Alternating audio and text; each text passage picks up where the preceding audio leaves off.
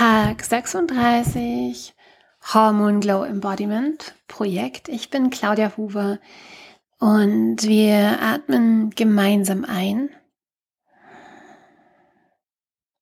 und aus.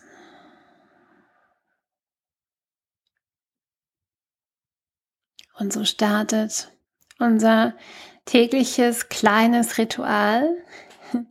Mein Podcast-Tagebuch und du, wann auch immer du zuhörst.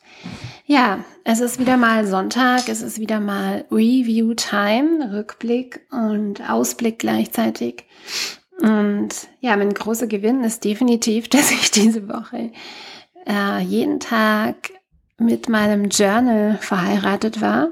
Ähm, ja, es ist einfach wirklich gerade ein großes Geschenk, diese diese Gewohnheit wieder zu entdecken oder einfach zu pflegen und jeden Tag zu journalen und auch das Gefühl des Drucks loszulassen. Ich kann gar nicht sagen, wie unglaublich anders sich etwas anfühlt, wenn man keinen Druck hat und einfach leichter geht. Und ja, darüber habe ich ja diese Woche schon gesprochen. Unbedingt da reinhören. Das war auf jeden Fall ein ganz großes Aha.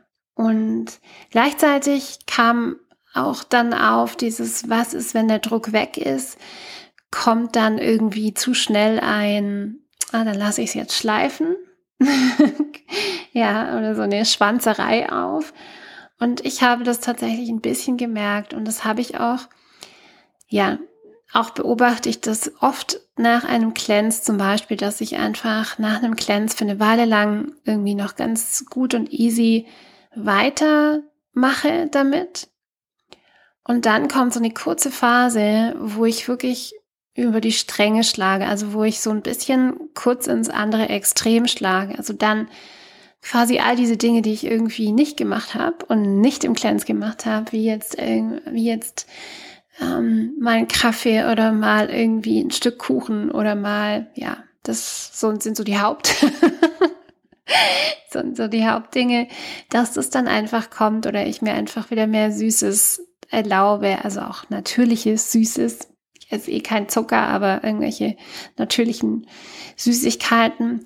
Und da fühlt sich aber kurz so ein bisschen an, als also merke ich auch, dass ich einfach von der Menge her, dass es einfach zu viel ist. Es ist wie so ein, ich muss das nochmal aufholen. Und ähm, das pendelt sich dann auch wieder ein und das beobachte ich gerade. Und ich habe mich dieses Wochenende bei einem äh, Workshop oder bei, bei einer ja, Workshop-Serie eigentlich mit einer meiner Lehrerinnen nochmal so richtig in das Thema Agni, in das Thema Verdauung einfach ja, eingetaucht. Und ich tauche da immer und immer wieder ein. Und immer wieder bin ich fasziniert eigentlich von der Einfachheit und der Simplizität des Ayurveda.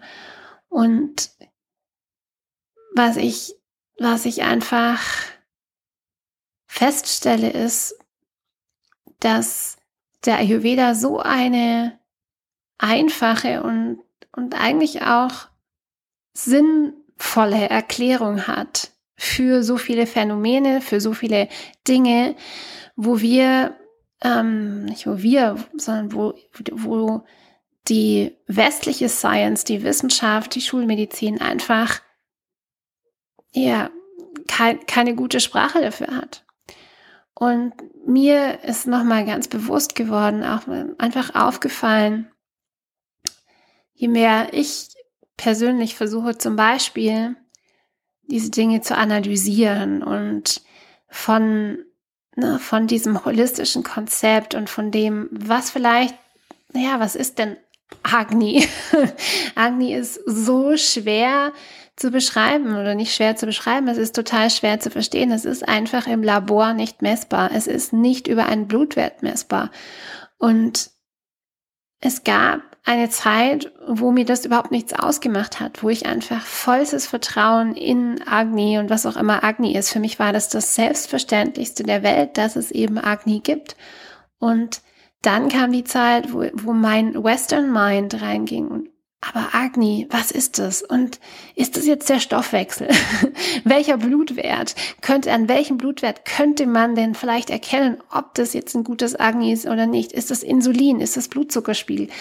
All diese Dinge haben natürlich was mit dem Agni zu tun, aber Agni ist einfach auch eben so viel mehr. Und das ist eben das, was den Ayurveda ausmacht, dieses so viel mehr. Es ist einfach noch ein bisschen auch das, was du nicht messen, ähm, verstehen kannst, aber trotzdem da ist, ja.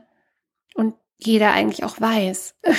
jeder eigentlich auch weiß eben, ähm, dass es eben bei der Verdauung auch noch sowas wie eine emotionale, eine psychische Komponente gibt und die nicht nur rein physisch, körperlich, physiologisch ist, ja. Und ich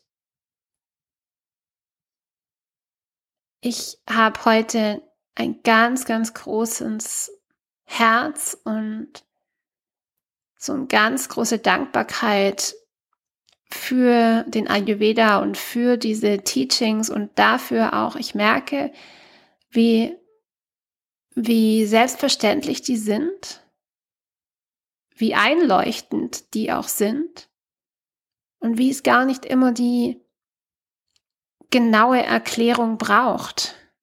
Und im Gegenteil, wenn man diese genaue Erklärung, diese genaue Hinterfragung und so weiter, all das, was ich auch immer mache, was ich ja auch wichtig finde, was ich auch tatsächlich unterrichte und als als Merkmal auch, ähm, auch als Erkennungsmerkmal von meiner Methode ähm, ja nutze, weil, weil einfach wir oft beide Sprachen brauchen, nicht oft, ja, aber unser Verstand braucht manchmal beide Sprachen oder braucht manchmal die eine Sprache und manchmal die andere Sprache. Und aber ich merke einfach auch, man kann dadurch ganz schön auch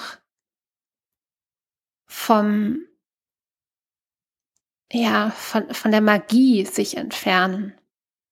Und von der Tiefe und von der, ja, auch von dieser, von diesem Respekt vor diesen Teachings. Und Ayurveda ist eine so, so tiefe und tiefgreifende Science. Man könnte sich Leben, Jahrzehnte lang damit beschäftigen, um, um überhaupt diese Texte auch zu verstehen, überhaupt diese Lehre richtig zu verstehen. Und ja, und gleichzeitig ist es so einfach und so einleuchtend und so auf ganzheitlicher Ebene einfach so erfassbar und erfühlbar. Es ist eben auch das, wie wir uns fühlen. Es ist nicht das, was wir alles nur messen können. Und da, davor verneige ich mich heute und vor der Weichheit, die mir, die mir diese Lehre auch gibt. Und vor der, es ist einfach,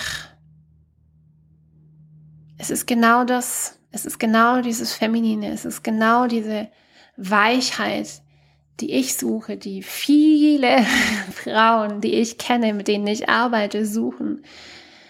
Und auch die Magie, die uns ja so oft verloren geht, die mir so oft verloren geht. Und mit der Magie diese Verbindung oder das, das tiefere Fühlen.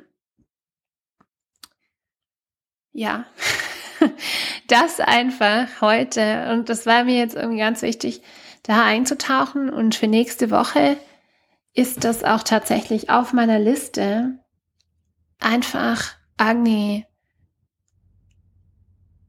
nochmal bewusst in Agni, in das Konzept Agni einzutauchen, in das Konzept auch